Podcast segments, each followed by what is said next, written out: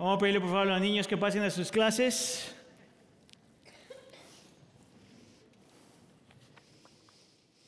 ¿Cómo estamos familia?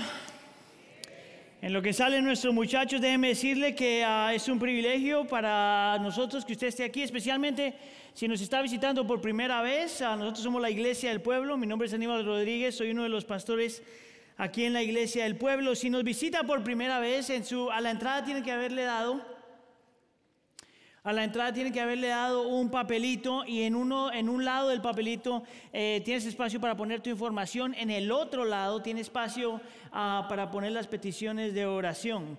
Ah, entonces todos los martes nosotros como staff nos juntamos y oramos por todas las necesidades que ustedes tienen y por todas las cosas que están poniendo ahí. Por favor le pido que ponga su información.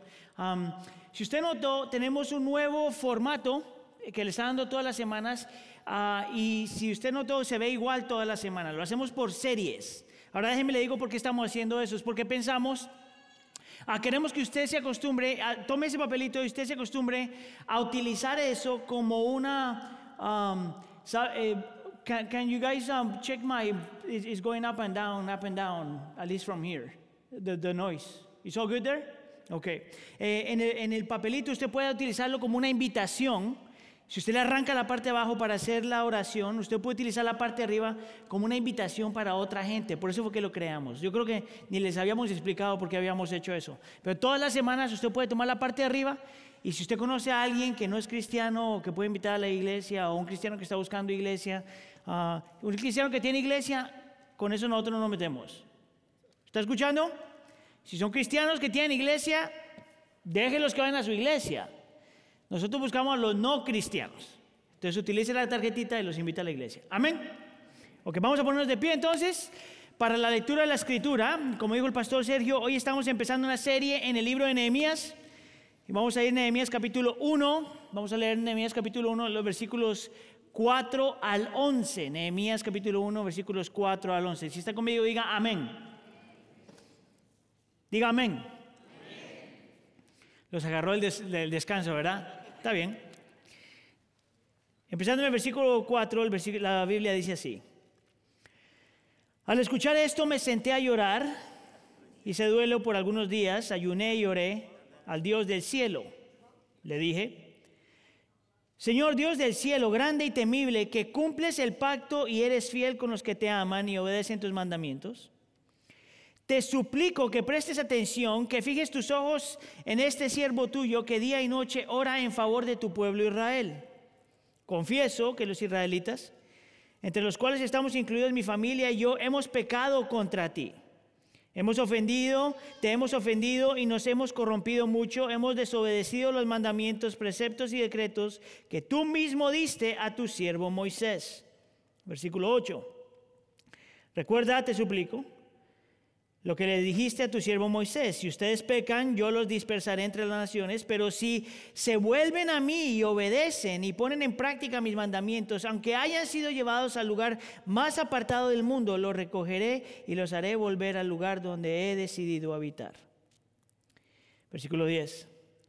Ellos son tus siervos y tu pueblo, al cual redimiste con gran despliegue de fuerza y poder Señor, te suplico que escuches nuestra oración, pues somos tus siervos y nos complacemos en honrar tu nombre. Y te pido que a este siervo tuyo le concedas tener éxito y ganarse el favor del rey. En aquel tiempo yo era copero del rey. Señor, te pedimos que hables a nosotros en esta tarde. Reconocemos, Señor, que la Biblia es tu palabra, la escritura es tu palabra, solamente es por medio de tu palabra que tú transformas el corazón, Señor, es solamente por medio de tu palabra que tú renuevas, Señor, todo dentro de nosotros. Te pedimos, por favor, que tú hables a nosotros en esta tarde. Espíritu de Dios, como siempre pedimos, porque ilumines nuestra mente, nos permitas entender y creer. Permítenos arrepentirnos si es necesario, Señor. Permítenos responder a tu palabra como es debido. Te lo pedimos por favor en nombre de tu Hijo Jesús. Y todos decimos, a ver si se puede sentar. Hoy estamos entonces empezando esta serie en el libro de Nehemías que le hemos llamado Restaurados y es una serie de seis partes.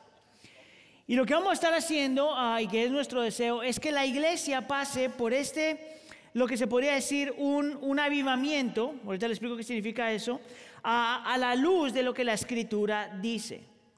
En otras palabras, nosotros como iglesia queremos que el resto de la iglesia experimente lo que se, llamaba, se llamaría una renovación espiritual. Una renovación espiritual es cuando a nosotros nos alineamos a quien Dios es y lo que Dios está haciendo. Un sinónimo de la palabra, de la frase renovación espiritual es avivamiento. La razón por la que nosotros no utilizamos la palabra avivamiento para hablar de esta serie es porque muchos de ustedes tienen una definición de avivamiento que no se parece mucho a lo que la escritura dice. Entonces, en realidad la palabra renovación espiritual y avivamiento son sinónimos. El problema es que yo quiero que usted vea a la luz del libro de Nehemías ¿Qué realmente es un avivamiento? Entonces estoy hablándole simplemente porque conozco el contexto de la gente que, tenemos aquí, la gran mayoría. Por lo general, avivamiento es cuando la gente hace muchas cosas que por lo general no se ven. Ah, puede ser, pero no siempre, ¿verdad? O, dice cosas que a lo mejor nadie ha escuchado antes, puede ser, pero la verdad, no, no, la verdad es que ese nunca pasa. Si alguien viene en un avivamiento y dice algo que nadie más ha hablado a lo largo de la historia y en la escritura, eso no es avivamiento, ese es uno que se le fue la onda. E, esa es parte de la razón por la que no estoy utilizando la palabra avivamiento, estoy utilizando la frase renovación espiritual. Y la razón por la que estamos utilizando el libro de Nehemías es porque en todos los libros del Antiguo Testamento en específico no hay un libro mejor para hablar de este tema de la renovación espiritual que, en mi opinión, el libro de Nehemías. Porque la gente que está aquí realmente está experimentando un avivamiento o una renovación espiritual como ningún otro pueblo lo ha hecho, se podría decir en ese punto. Yo quisiera entonces mostrarle a lo largo de esta serie seis ingredientes que se necesitan para una renovación espiritual. Seis componentes que son necesarios ah, para una renovación espiritual o seis cosas que muestran o hablan acerca de una renovación espiritual. Ah, hoy entonces vamos a empezar con el primero de estos y vamos a empezar a hablar de la oración. Como iglesia en realidad, nosotros hemos creído y hemos dicho en nuestros valores que nosotros creemos en el poder de la oración. ¿Cuántos de ustedes creen en el poder de la oración simplemente para saber dónde estamos? Ok. Eso es interesante, es que todos creemos en el poder de la oración. Sin embargo, la oración es una de esas áreas donde, por lo menos para muchos cristianos, incluyendo mi vida, es una de las áreas donde más luchamos por alguna razón. Ahora, que me parece interesante acerca del libro de Nehemías es que empieza con una oración pero lo que me parece aún más interesante es que aun cuando tú miras la historia de los avivamientos, en la historia de la iglesia, te vas a dar cuenta que todos los avivamientos hasta cierto punto se ven diferentes. Entonces, por ejemplo, hay avivamientos que se, producen en diferentes ah, lugares geográficos en, el mundo, ah, con gente de diferentes trasfondos, con diferentes etapas de la vida. Aún hay avivamientos con diferentes ah, convicciones teológicas, diferentes convicciones teológicas, diferentes iglesias en diferentes tiempos. Y sin embargo, a pesar de que todos los avivamientos son tan diferentes a lo largo de la historia, hay un tema, hay una cosa que todos los avivamientos tienen en común, todas las, renovaciones espirituales tienen en común. Y es la importancia de la oración. No importa qué trasfondo, no importa cuándo pasó, qué pasó y dónde pasó, todos los avivamientos, toda la renovación espiritual a lo largo de la historia siempre tienen el mismo tema en común, la oración. Hay un hombre que se llama Richard Lovelace, es un profesor hace mucho tiempo ya murió, él escribió un libro que se llama The Dynamics of a Spiritual Life, las dinámicas de una vida espiritual. Y hay que dar cuenta que esto es un estudio de la teología de los avivamientos, de la teología de la renovación espiritual a lo largo de la historia. Y este hombre identifica cuáles son los componentes a lo largo de estos eh, avivamientos que se necesitan, o por lo menos que se vieron, ¿verdad? Lo interesante es que él dice que si tú le preguntas a cualquier persona que ha experimentado un avivamiento a lo largo de la historia, siempre va a decir lo mismo. Lo más esencial en un avivamiento es siempre la oración. ¿Sabes por qué eso es tan importante? Porque en un avivamiento, una renovación espiritual, donde no hay evidencias de oración, eso no es un avivamiento. Es más, no hay forma de tener, experimentar una renovación espiritual sin haber estado orando. Y te lo voy a probar en un segundo. Las tres preguntas entonces que le vamos a hacer a Nehemías es esto. ¿Por qué orar? ¿Cómo orar? ¿Cuándo orar? Bien simple. ¿Por qué orar? Ah, ¿Cómo orar y cuándo orar? Vamos entonces con la primera. ¿Por qué orar? déjame entonces le voy a dar un poquito de contexto para aquellos que son nuevos en el cristianismo. A lo mejor no estás familiarizado con el libro de Nehemías. Ah, pero el libro de Nehemías se escribe durante un tiempo, o pasa la historia durante un tiempo, donde los israelitas eh, están volviendo a Jerusalén después de estar exiliados por más o menos como 100 años. Entonces, eh, el grupo, eh, por la disciplina del Señor, el Señor manda a los israelitas para diferentes lugares, Babilonia y todos estos lugares, ¿verdad? Y se dividen como en tres grupos y están regresando a Jerusalén poco a poco. Cuando Nehemías aparece en la historia, es el tercer grupo que está regresando a Jerusalén.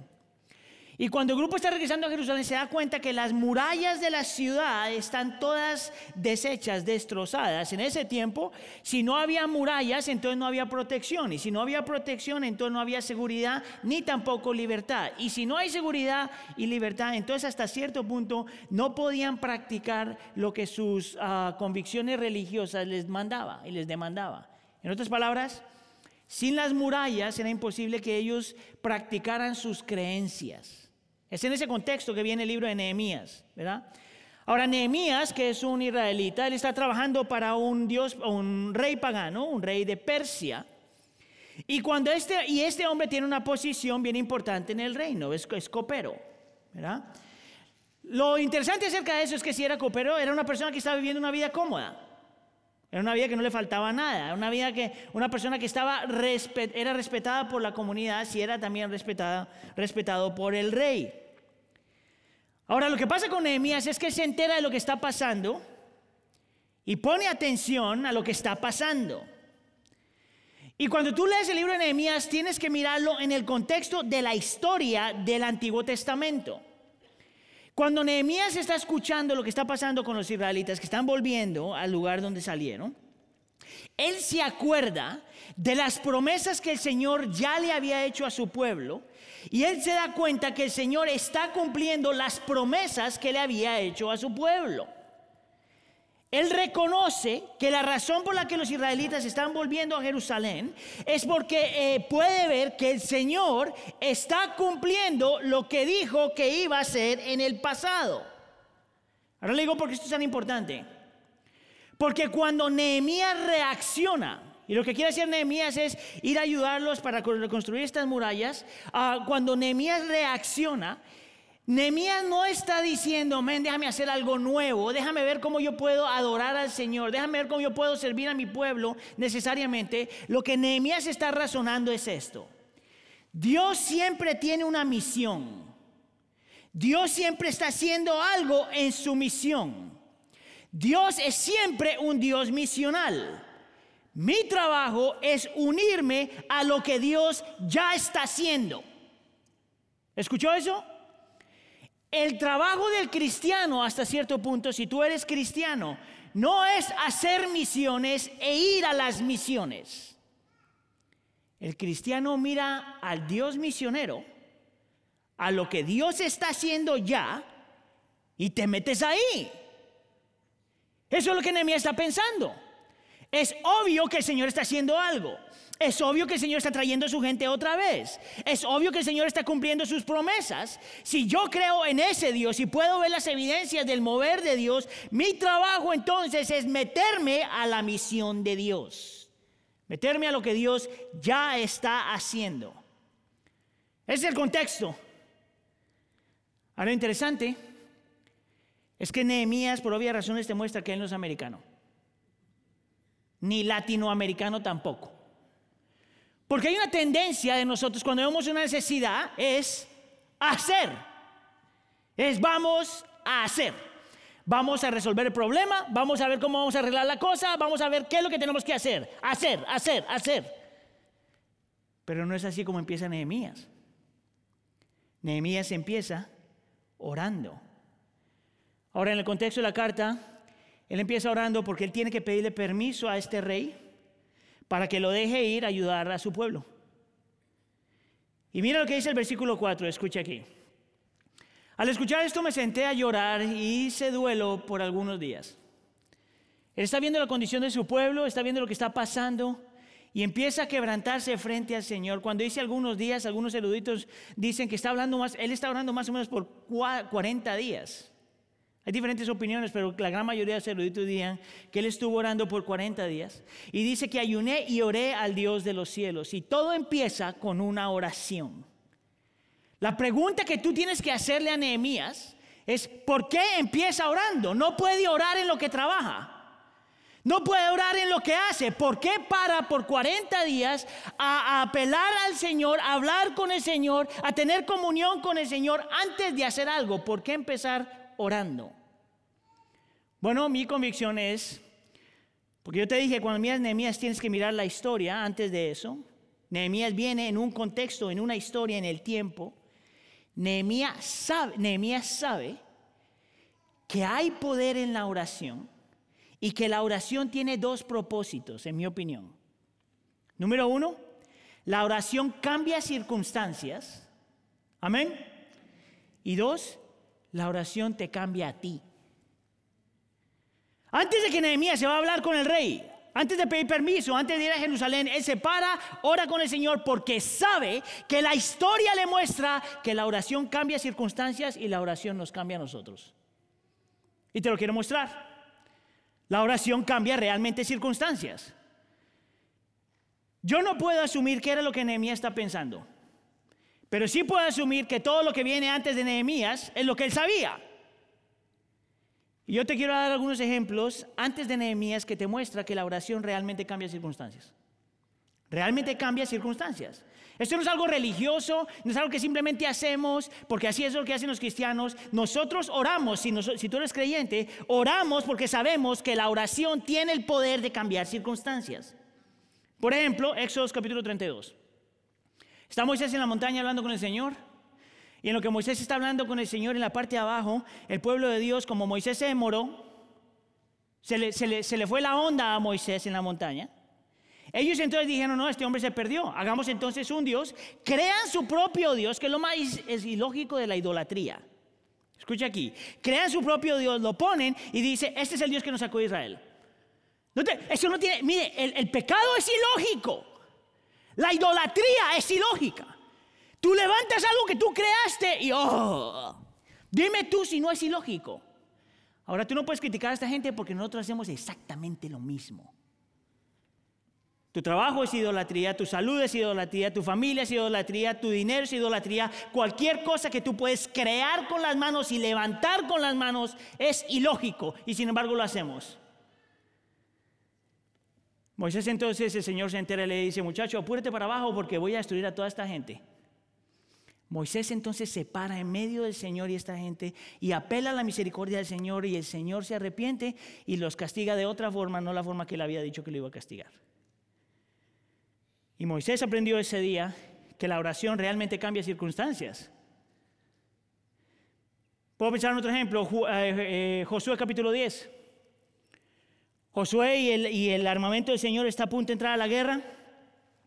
Y para ganar en la guerra, el sol se tenía que detener para tener más tiempo de pelear.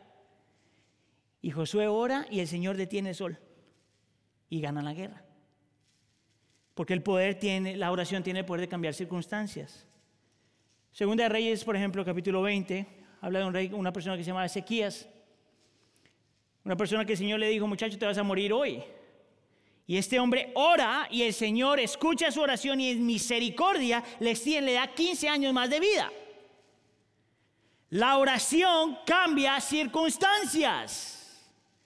Ahora eso no solamente es el Antiguo Testamento, tú ves el mismo patrón en el Nuevo Testamento. Santiago capítulo 4, por ejemplo, te dice que muchas veces nosotros no tenemos las cosas porque no pedimos. Claro, el entendimiento ahí es que tú tienes que aprender a pedir de acuerdo a la voluntad del Padre. Y luego en Mateo capítulo 7, el Señor Jesús lo hace aún más claro. Dice, pide y se te dará. Si no pides, no se te da. Ahora, yo sé que para algunos de ustedes a lo mejor tiene un poquito de conflicto. Y dirán, espérame un momento, si Dios es soberano y Dios está en control, ¿cómo tú me vas a decir que la oración cambia circunstancias? Escúcheme aquí, Dios sí es soberano. Él sí está en control, Él sí tiene un plan y va a cumplir sus planes. Pero Dios utiliza tu oración providencialmente. Es un instrumento que Él utiliza para cumplir sus propósitos. Por eso el creyente tiene que orar. Si usted no ora, no cambian las situaciones en la soberanía del Señor. Este hombre, Richard Lovelace, lo pone así. Él dice que la oración en fe es como el instrumento que Dios utiliza para liberar el poder de la resurrección de Cristo. Cuando Cristo resucita, la oscuridad se disipa. Y cuando nosotros oramos, estamos tomando ese poder para que la voluntad del Señor se haga en esta tierra. Es por eso que oramos. No hay un, avivamiento espiritual, no hay una renovación espiritual a menos de que la iglesia aprenda a orar. Esta semana estaba escuchando un avivamiento en, eh, el sur de Corea. En los años 1900, en el sur de en el sur de Corea había menos de un por ciento de cristianos en los 1900.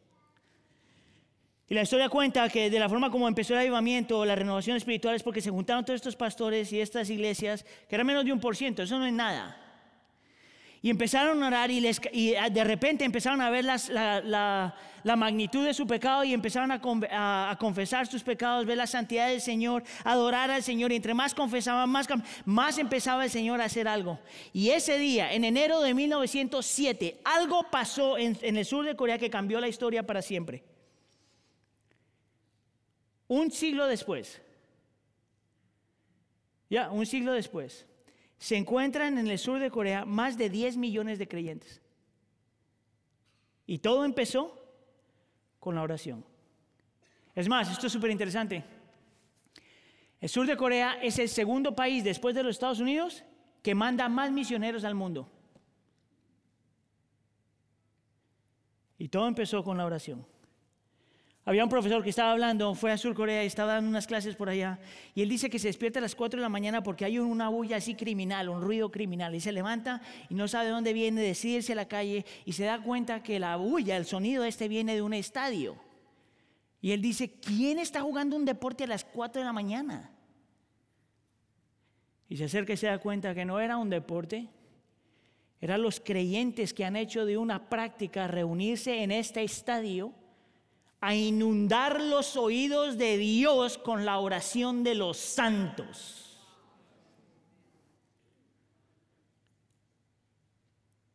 ¿No crees tú que eso es lo que nosotros necesitamos? La oración cambia circunstancias y la oración te cambia a ti. ¿Sabías tú que cuando nosotros oramos estamos diciéndole al Señor, Señor, yo no tengo poder, tú tienes poder? Yo no tengo el control, tú tienes el control. Yo no puedo confiar en mis propias habilidades, tengo que confiar en ti. No puedo descansar en quién soy y lo que tengo, tengo que descansar en ti. ¿Sabías tú que cuando nosotros oramos tenemos comunión con el Señor, tenemos compañerismo con el Señor y el Señor cambia a las personas que se acercan a Él? Cuando tú oras, tú cambias.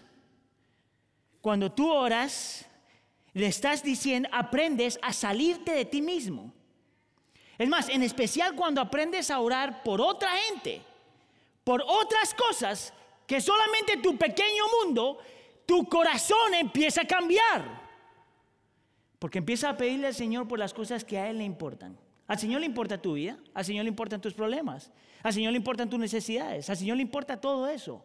Pero al Señor también le importan los problemas de los demás, los problemas de tu vecindario, los problemas de tus amigos, los problemas de tu trabajo, los problemas del mundo. Cuando nosotros oramos, no solamente aprendemos a conocer al Señor más y más, pero nos empieza a importar lo que a Él le importa. La oración, la oración te cambia a ti. La oración te enseña a morir a ti mismo. Mira, yo estoy convencido de esto. La razón por la que muchos creyentes no cambian es porque su vida de oración es bien mediocre. Porque cuando yo oro por una persona que no soy yo solamente, tengo que morir a mí mismo. Cuando yo me levanto a orar, yo tengo que morir a mí mismo. Cuando yo oro por mi esposa, mi niña, mi vecino, mis compañeros, lo que sea, yo tengo que morir a mí mismo. Hay una mujer, una, consejera, déjame ver si esto viene aquí. Oh, no, ven, déjame este ejemplo.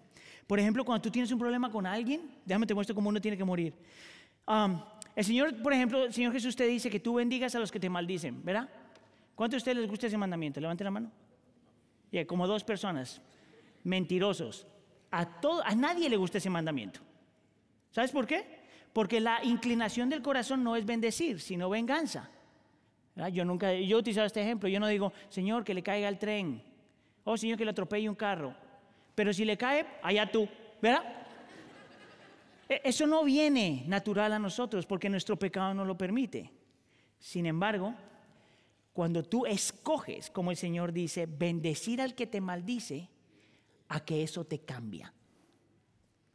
¿Tú sabes por qué? Porque es imposible odiar a alguien por el cual tú le estás pidiendo al Señor que lo bendiga. Imposible.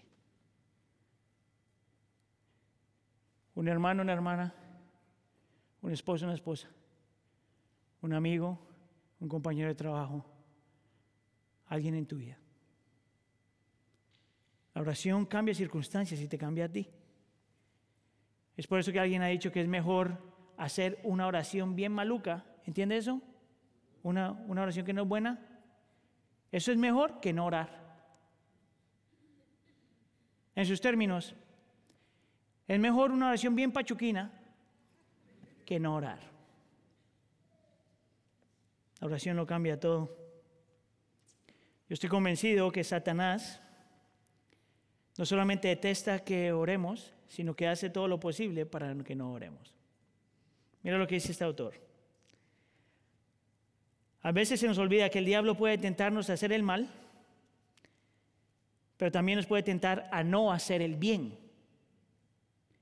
Él puede embellecer el pecado, pero también puede pintar una imagen fea en nuestras mentes de cualquier cosa que, es la voluntad de Dios, incluyendo la oración. Entonces, mire, en uno de los servicios en inglés yo estaba diciendo eso, yo creo que alguna gente se ofendió, pero mire, usted puede venir a la iglesia todo lo que usted quiera. Usted puede leer la Biblia todo lo que usted quiera. Usted puede servir y dar y dar, ser generoso, usted puede hacer todas esas cuestiones. Pero si usted no tiene una vida de oración, posiblemente Satanás ni siquiera le importa lo que está haciendo. Porque la oración cambia circunstancias y te cambia a ti. ¿Cómo está tu vida de oración? Esto es un, esto es un recuento para, es un recordatorio para mí también. Esto es un recordatorio para mí también. Ok, es por eso que oramos. El segundo punto aquí entonces es cómo oramos. Y aquí es donde tenemos que volver a Nehemías porque en Nehemías tú ves como en inglés se llama un blueprint, que no sé ni cómo se traduce eso, pero es un modelo de lo que cómo la oración que trae un avivamiento espiritual se ve. Y tú vas a ver que nos da cuatro cosas acerca de una oración que trae una renovación espiritual.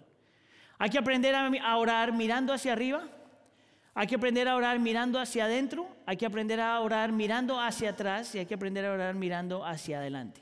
Arriba, adentro, atrás y adelante. Déjame empezar con la primera, eh, aprender a mirar hacia arriba en oración. Tú puedes ver, por ejemplo, aquí en el versículo 5, mira lo que dice. Señor, Dios del cielo, grande y temible, que cumples el pacto y eres fiel con los que te aman y obedecen tus mandamientos. Ahora, aparte de la razón, si tú estás viendo aquí, esto es adoración hasta cierto punto. Yo te, te voy a decir por qué fue que puse la palabra dependencia, ¿eh? pero mira lo que él está diciendo, Nehemías, antes de meterse al fuego, antes de empezar lo que tiene que hacer, antes de construir la muralla, antes de hablar con el jefe, antes de todo eso, mira lo que él dice acerca de Dios. Lo llama Señor que en el original es el nombre de pacto de Dios. Él se está acordando que el Dios con el que está hablando y al Dios que está apelando es un Dios de pacto. Es un Dios que dice que ama a su pueblo y siempre se queda con su pueblo. Es un Dios que dice que va a ser fiel aun cuando su, su pueblo es infiel. Así empieza su oración. Y de ahí llama a Dios Dios del cielo, que significa Dios todopoderoso, Dios soberano. Él se está acordando antes de hacer cualquier cosa que Dios es el Dios de control, que Dios es el que hace las cosas que pasen, que todo va de acuerdo a su voluntad. No solamente se acuerda que Dios es Señor, Dios del cielo, pero lo llama Dios grande, Dios poderoso. Él sabe que si hay una persona, la única persona que tiene el poder de cambiar cualquier cosa, tiene que ser el Dios omnipotente. El mismo Dios que crea las cosas por el poder de su palabra. Tú sabes cuando nosotros tenemos lucha y pensamos que el Señor está divorciado, la ofensa para el Señor es pensar que el mismo Dios que por el poder de su palabra crea el universo, no es lo suficiente poderoso para sanar nuestras cosas. Dime tú si eso no es una ofensa al Dios del cielo. Señor Dios, eh, Dios del cielo grande, temible. La palabra ahí es Dios santo. Lo que quiere decir que Dios todo lo que trae y todo lo que permite siempre es en santidad. No hay nada impuro en Él. Él nunca hace nada impuro. Y dice que es Dios de pacto y fiel. Dios siempre es fiel. Aunque no entienda lo que está haciendo, aunque no entiendas por qué permite lo que permite o trae lo que trae, aunque tengas todas 20 mil preguntas, algo que nosotros nunca podemos cuestionar del Señor es su fidelidad. Ahora mira lo que está haciendo este hombre. Está antes de hablar con el rey, él reconoce que toda dependencia es en Dios. No es en él, no es su título, no es su carisma, no es sus habilidades, es Dios. Y él continúa aquí en el versículo 6 y dice, ah, te suplico que me prestes atención y fijes tus ojos en este siervo. Y la razón por la que pongo esto aquí es porque él reconoce que este mismo Dios siempre está presente, siempre está disponible y siempre está poniendo atención. No es un Dios que pone su creación y se va. Es un Dios que siempre está envuelto en su creación. Siempre está envuelto en su creación. La razón por la que no lo puse aquí, pero la razón por la que pongo la palabra siervo ahí, pone la palabra siervo, es porque se está acordando que la única razón por la que Él es un siervo es por la gracia del Señor. Es porque Dios es un Dios de gracia. Mira cómo este hombre está apelando al Señor, reconociendo, y esa es una de las razones por las que la iglesia también tiene que orar adorando. Mire, yo, sé que aquí todos tenemos diferentes trasfondos, pero ¿alguien se ha hecho la pregunta por qué es que nosotros empezamos el servicio con adoración? Para nosotros tener una imagen clara de quien Dios es. Para tener hasta cierto punto la, imaginación llena de la gloria de Dios. Es por eso que la alabanza que se enfoca en ah, mis problemas, o oh, cómo te quiero, o oh, yo te voy a adorar, eso es bueno de vez en cuando. Pero la mejor adoración es cuando Dios se eleva y se levanta. Porque entre más grande Dios se vea, más chiquitos se ven tus problemas. Si le va a aplaudir al Señor, dele duro.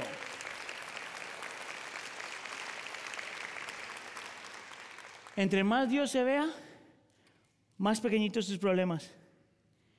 Entre más hermoso Dios se vea, más fácil me es descansar en Él. Entre más poderoso Dios se vea, más puedo confiar en Él. Entre más me acuerdo quién Dios es, más aprendo a, reposar. ¿Sabes qué interesante? Es que Dios, mira, uno de los pecados que nosotros tenemos es que nosotros estamos centrados en nosotros mismos, ¿verdad? ¿Sabías tú que la única persona, por decirlo de alguna forma, que tiene derecho a centrarse en sí mismo es Dios? Dios está interesado en su gloria más que cualquier otra cosa. Salmo 23. Eso, eso se lo sabe todo el mundo. La parte que fallan es cuando uno se da cuenta que todo lo que Dios hace es por amor a su nombre. Por amor a su nombre. Entonces nos da, un, nos da un libro, el libro de Salmos, que son puras oraciones y canciones, oraciones y canciones. Y, son, que son canciones que Él te da para que tú aprendas a navegar la vida. a confiar y a descansar. Lo interesante es que ninguno de los salmos habla acerca de ti. No te dice, you're awesome, you're beautiful, you're perfect. No te dice nada de eso. Todos los salmos, 150 salmos, habla acerca de Él, su gloria, su poder, su majestad. Y tú dices, pero eso no tiene ningún sentido. Imagínate que yo le quiero escribir una carta de amor a mi esposa. Y le quiero decir, mi amor, te voy a dar algo que te va a ayudar. Y todo lo que yo escribo es acerca de mí. Yo soy lindo, yo soy fiel, yo soy poderoso, yo soy lo que sea. Para el fin y al cabo, Heidi me va a decir, Aníbal, tú no deberías ser pastor. Oh, pero el Señor sí puede. Porque de la única forma que nosotros aprendemos a lidiar con las cosas en la vida cuando nos acordamos quién Él es. How beautiful He is. Qué tan hermoso, qué tan perfecto, qué tan poderoso, qué tan fiel, qué tan santo es Él. Esa es la hora, es por eso que nosotros oramos en adoración. Ahora, eso es bien interesante. Cuando alguien tiene un encuentro con el Señor de esta forma y adora al Señor, lo que sigue después de eso es confesión. Porque entre más puro, perfecto y santo Dios se ve, más te das cuenta lo impuro que eres. Mira, y eso es lo que nos muestra Nehemías en el versículo 6. Fíjense bien, aquí es cuando nosotros empezamos a mirar hacia adentro, confesión. Confieso que los israelitas, entre los cuales estamos incluidos mi familia y yo, hemos pecado contra ti. Note aquí, Nehemías reconoce quién Dios es y automáticamente empieza a mirar para adentro.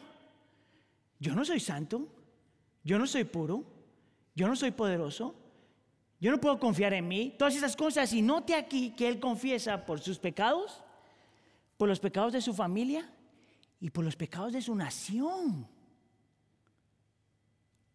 Es por eso que en el versículo 7, mira cómo lo dice, te hemos ofendido nos hemos corrompido, hemos desobedecido. ¿Sabes qué es lo interesante de eso? Es que cuando él está diciendo esto, él no era parte de eso. Eso fue lo que sus familiares en el pasado hicieron.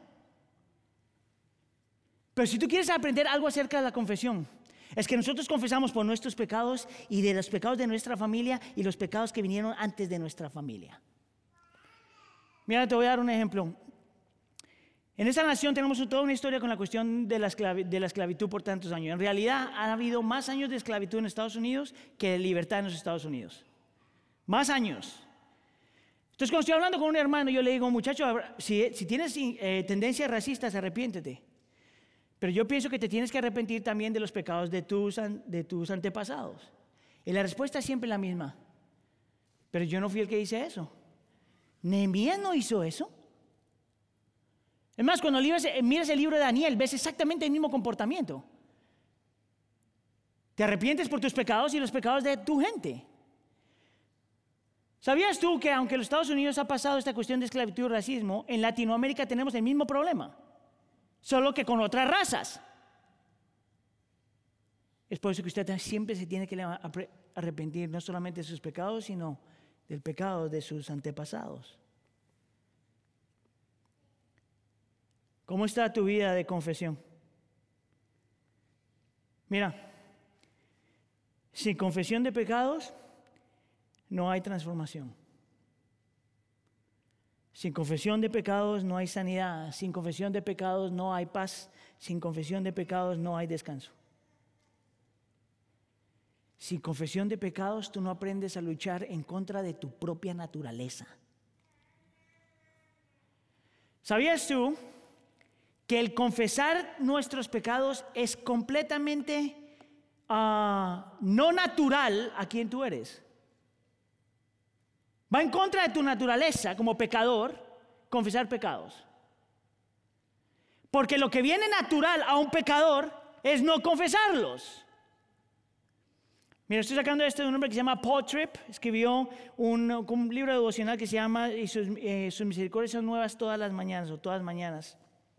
Y él dice esto, la confesión es natural para nosotros. Lo que es natural para nosotros es pensar en nosotros mismos mucho más, es pensar de nosotros mismos que somos más justos de lo que somos. Lo que es natural es culpar a nuestros errores a los demás o echárselos a los demás. Es natural para nosotros decir que nuestro comportamiento fue causado por alguna circunstancia difícil en la que estábamos.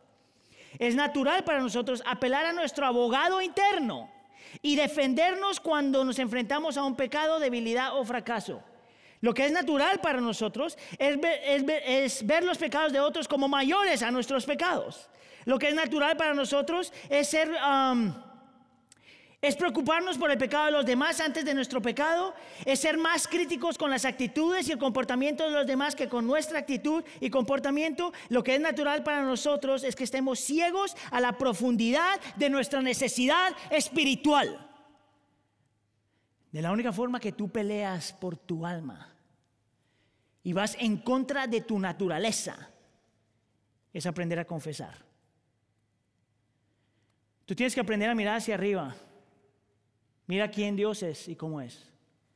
Tienes que aprender a mirar hacia adentro para ver tus propios pecados.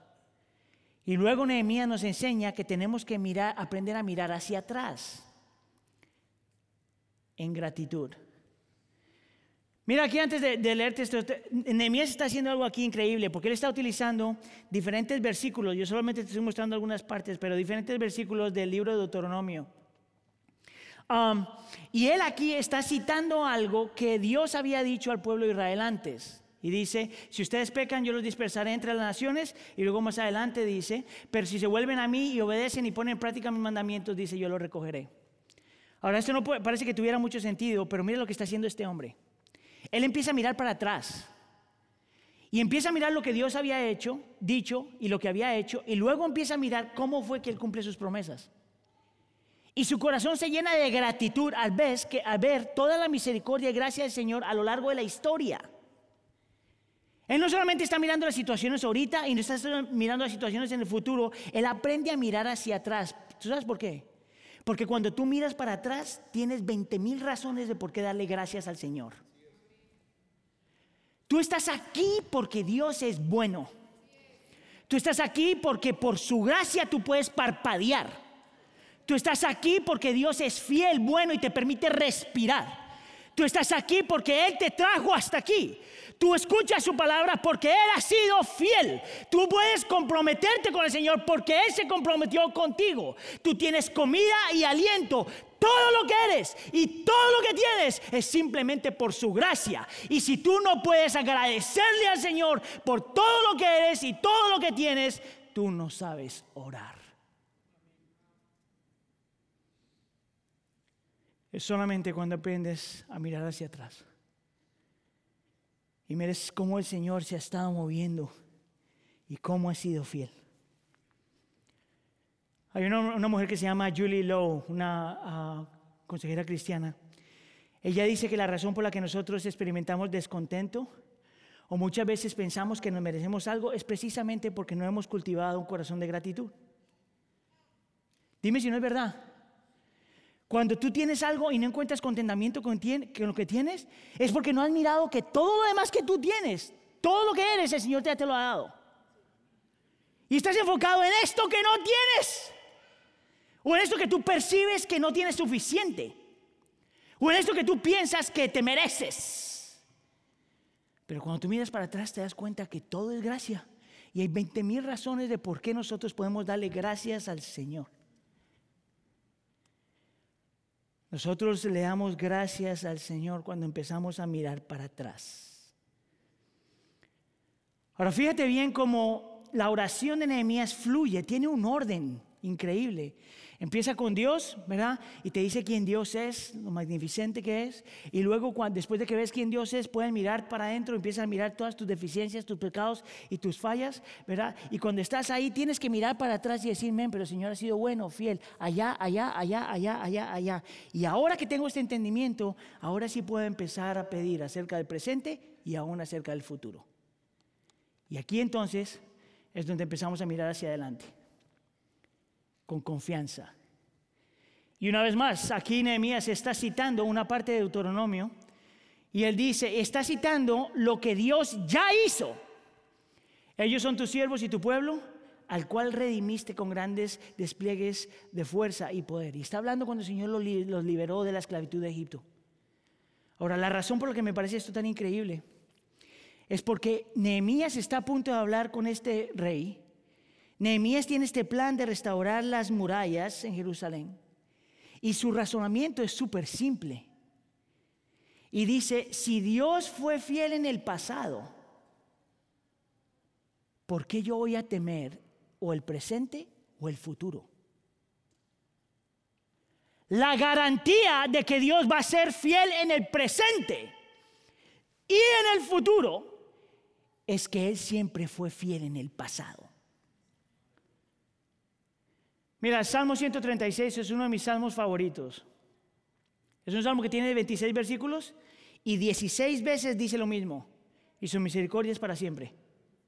16 veces.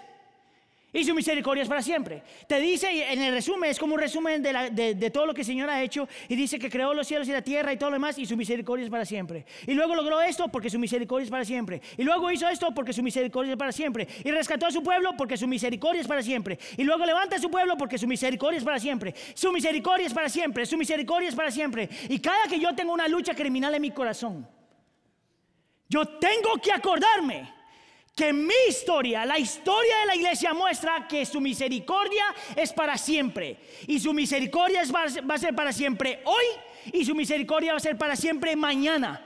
Siempre su misericordia estará ahí.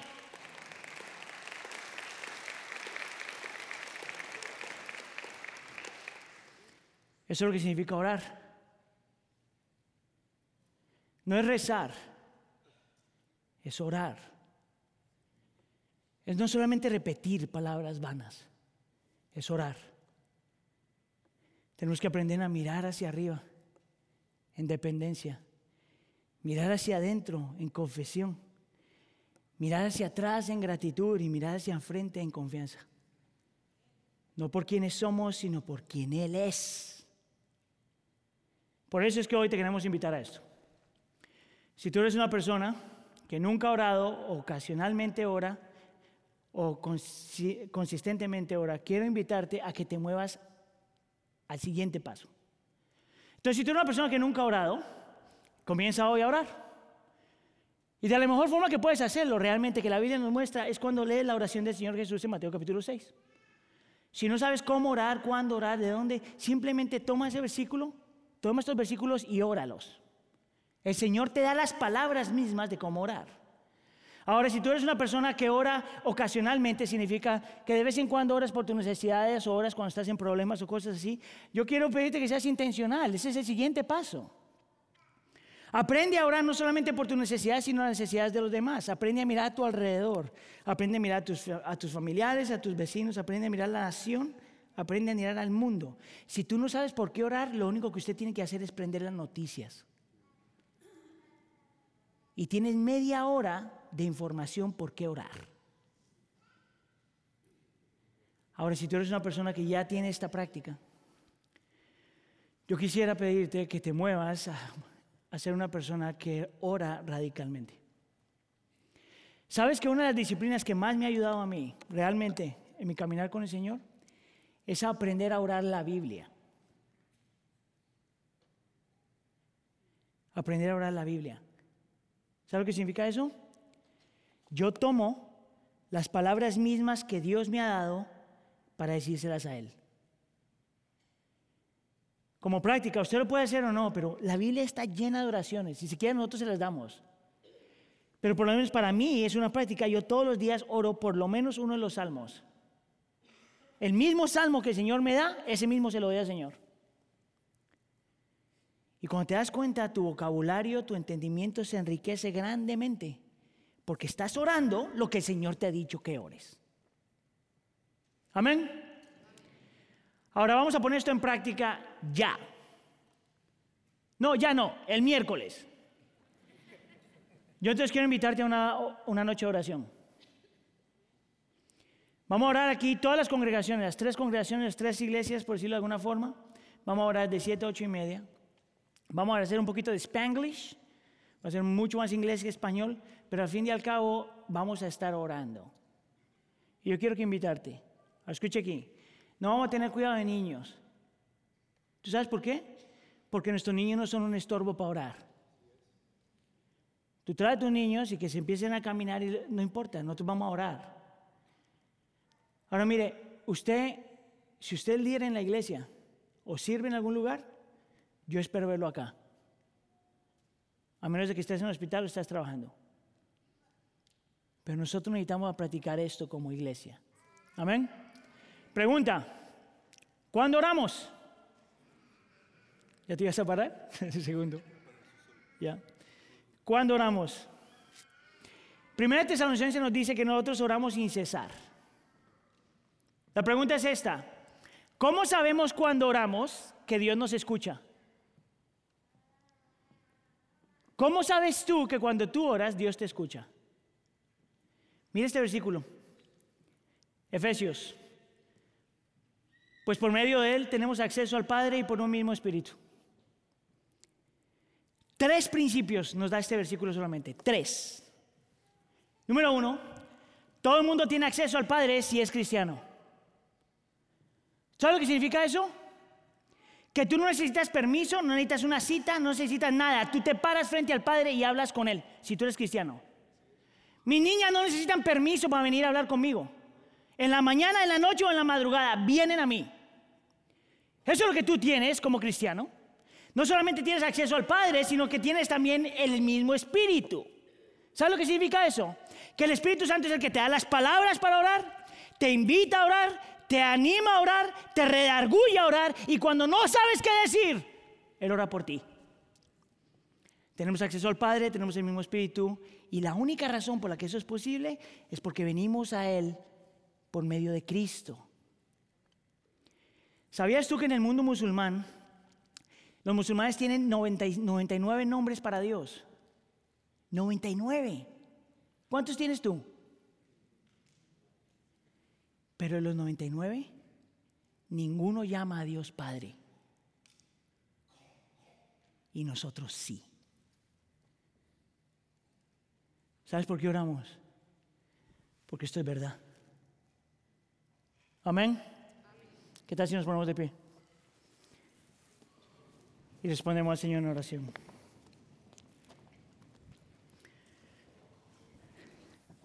Señor, nosotros te queremos dar gracias por tu fidelidad, tu cuidado, tu amor.